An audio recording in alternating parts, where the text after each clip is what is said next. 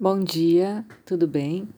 Eu ando refletindo bastante sobre o processo de Ayurveda, uh, muito por causa desses estudos que a gente está fazendo, revendo algumas coisas e abrindo alguns conceitos que parecia que já estavam fechados ou sacramentados. E quanto mais a gente vai fuçando, mais a gente vai entendendo a visão do Ayurveda sobre algumas coisas. Por exemplo, quando a gente vê a Ayurveda, quando a gente entende sobre a Ayurveda, não é só um processo físico, mental ou emocional. A gente tem que começar a enxergar como um todo. E por isso que eu gosto muito de estudar a filosofia paralelo a esse estudo do Ayurveda porque facilita para entender. Então, tudo que vem para o nosso corpo é como se fossem símbolos, é a sincronicidade acontecendo num pequeno planeta que é o nosso corpo. Então, a cada movimento que a gente se desprende para olhar, e às vezes a gente não consegue fazer isso sozinho, precisa do olhar do outro, e isso é sensacional, né? Cada coisa que significa um desequilíbrio é algo que o corpo está apontando para melhorar. É aquele caminhar da doença que em algum momento vai aparecendo. Pode não aparecer como uma doença grave, mas vai aparecer como um desequilíbrio. Quando eu preciso de, um, de uma terapia corporal e eu sinto total diferença nessa terapia, como foi que eu entrei nela? Como foi que a gente marcou um atendimento de Ayurveda?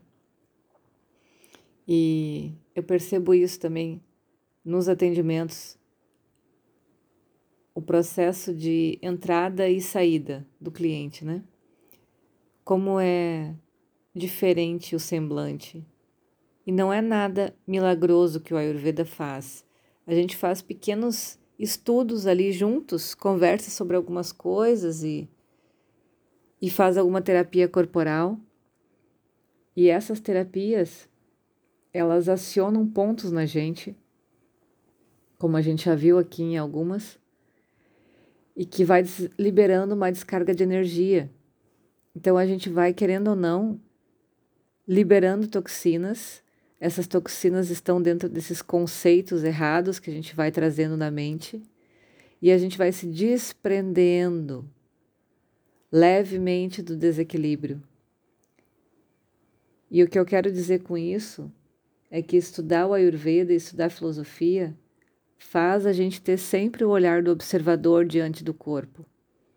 Então, quando eu tenho uma dor, que talvez eu estudando a somatização dela, vai me dizer assim: ah, você não aceita críticas, por exemplo. Né? Tem pontos do corpo que mostram isso. E é tão diferente quando a gente está identificado com a persona, com o personagem que a gente adquiriu na vida e a gente ouve isso ou percebe isso e tenta fazer que não está acontecendo. Não, isso deve ser um, torci o pé, sei lá, fiz algum movimento que ocasionou isso, né? E quando a gente estuda Ayurveda e filosofia e começa a se desassociar dessa, desse personagem, a gente percebe assim: opa, preciso melhorar a questão da crítica. E tu sabe que não é fácil, não é assim, ah, agora eu decidi vou melhorar. Mas você fica atento o tempo todo. Cada vez que vier um processo de crítica, você automaticamente acolhe aquilo e se cuida amorosamente. É... E eu acho que é muito essa relação que a gente tem com a sincronicidade e com tudo que é maior, né? Existem vários elementos através das terapias corporais do processo de alimentação, que nos ajudam a nos colocar no eixo. Mas será que a gente quer entrar nesse eixo? Será que a gente se permite saber o tanto de mim que está desequilibrado? Talvez algumas crenças que eu tenha e não estou preparada para me desapegar delas, porque a minha identificação é com um personagem, não é com a essência. Então, isso se torna um pouco doloroso. Mas essa dor vem justamente da ignorância, da gente não conhecer o que é a nossa essência. Eu estou tão acostumada com essa imagem da, do personagem que eu não sei quem é a minha essência. Então, às vezes, eu vejo as pessoas começando o tratamento, começando a se encontrar, se descobrir e de repente somem. E eu já estou acostumada com isso há bastante tempo. E eu digo isso às vezes no atendimento, né?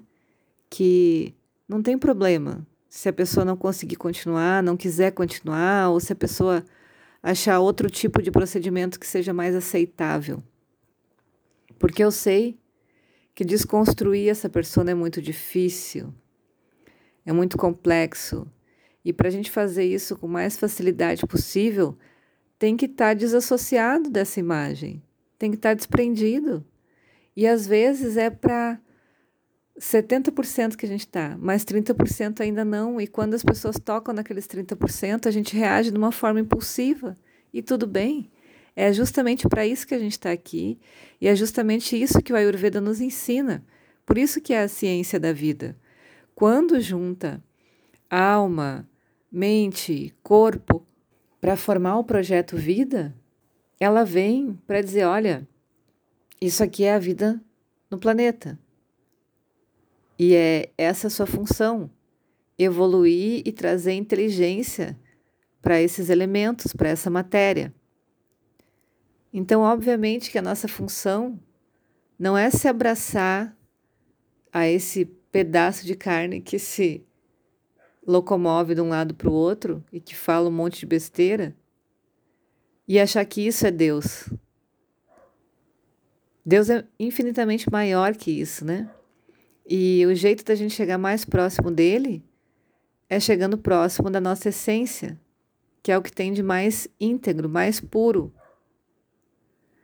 Então vale a pena a gente observar onde é que está somatizando os desequilíbrios no corpo, a gente se permitir passar por essas terapias corporais e nos ver então merecedores de se sentir bem com o corpo, se sentir leve, se sentir feliz. Muitas pessoas não se permitem isso, né? Acham que esse essa sensação de prazer pode estar errada. Mas é assim que é a realidade. É assim que é a nossa essência. A gente flui leve, a gente se diverte na vida, a gente sorri, a gente ajuda os outros, mas principalmente a gente se ajuda e se cuida.